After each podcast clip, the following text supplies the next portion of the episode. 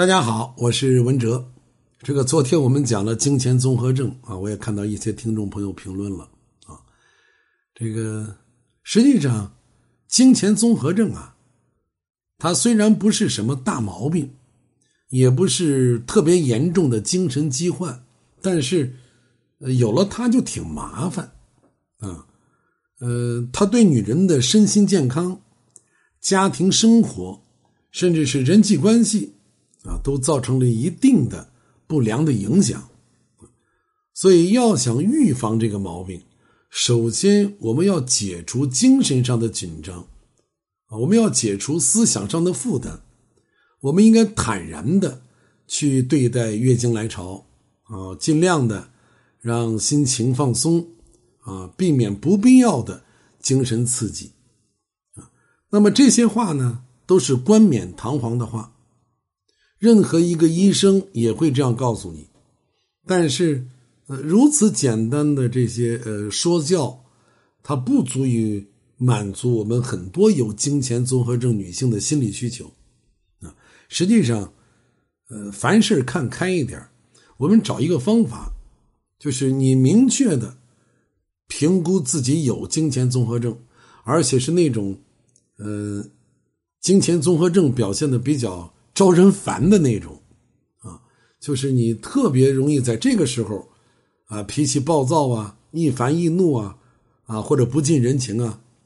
那么，当你出现这个问题的时候，你首先给自己心理上有一个暗示，啊，就告诉自己说：“我有金钱综合症，啊，我这样做，呃，一定是错的。”啊，这个人的意志力啊是非常强大的。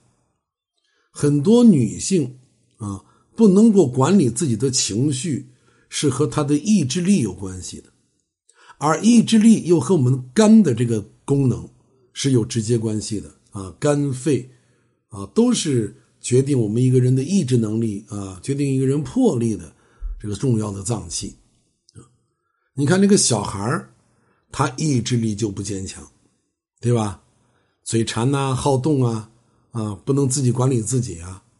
那么很多女同志在这个时候，我们就应该给自己啊强加一个心理信念啊。首先，内心里跟自己说：“我这样做肯定是不对的。”啊，不要想着啊，因为我有金钱综合症啊，所以我这个是应该得到原谅的啊，这个就糟糕了。呃，病在自己身上啊，自己是自己最好的医生。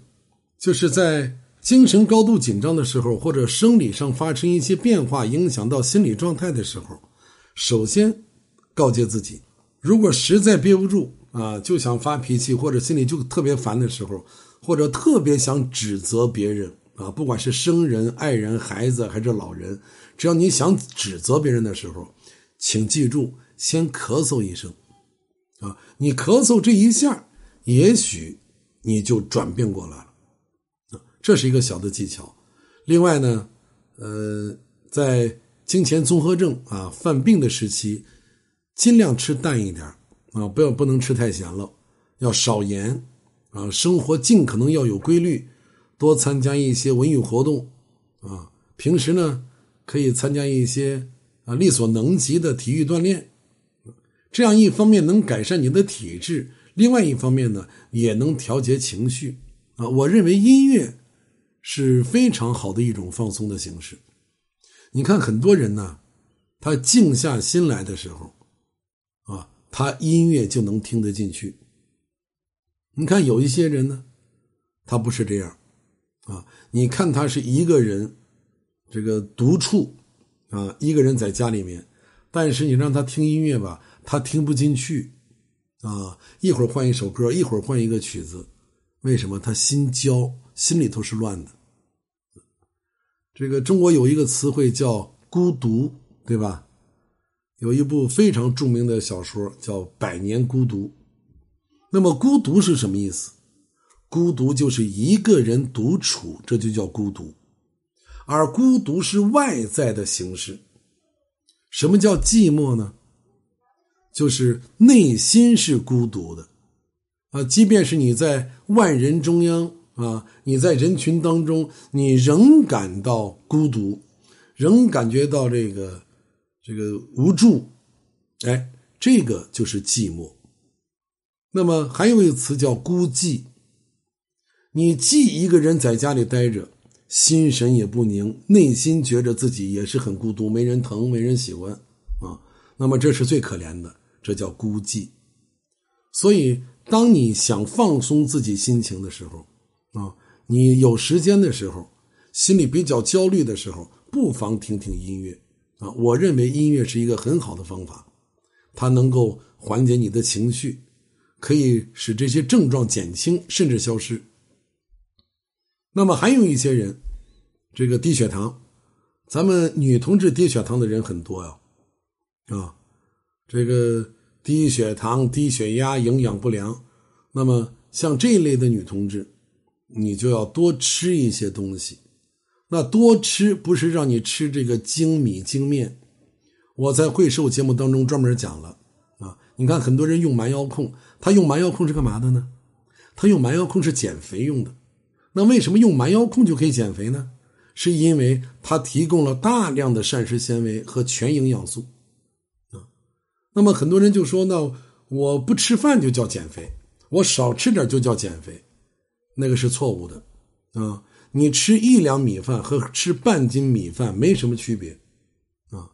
精米和精面就深加工的这些米面，它没有什么营养价值。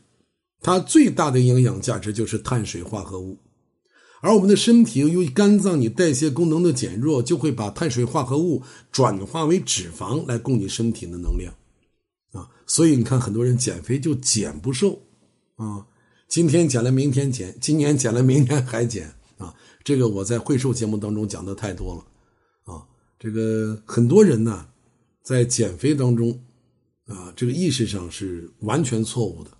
我希望能够通过咱们的节目，一点一点的把大家的这种错误误区的认识给转变过来。这个营养不良的人，你要多吃啊，啊，所谓吃饱了好干活，你吃饱了你才能去减肥啊。但是这个吃饱，第一指的是八成饱，第二指的是什么？指的是营养的均衡啊。尤其这个女同志。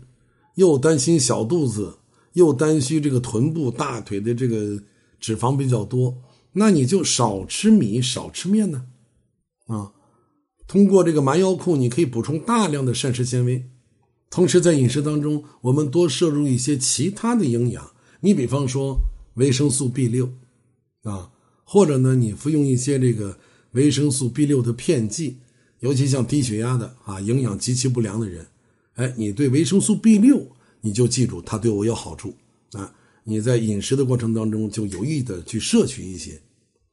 另外呢，它对调整自主神经系统和内分泌的关系有着非常良好的治疗作用啊！所以今天的一个知识点就是，营养不良、低血糖的人啊，你要注意，呃，平时对维生素 B 六要尽可能的啊，足量的去摄入一些。好，我们明天。接着聊。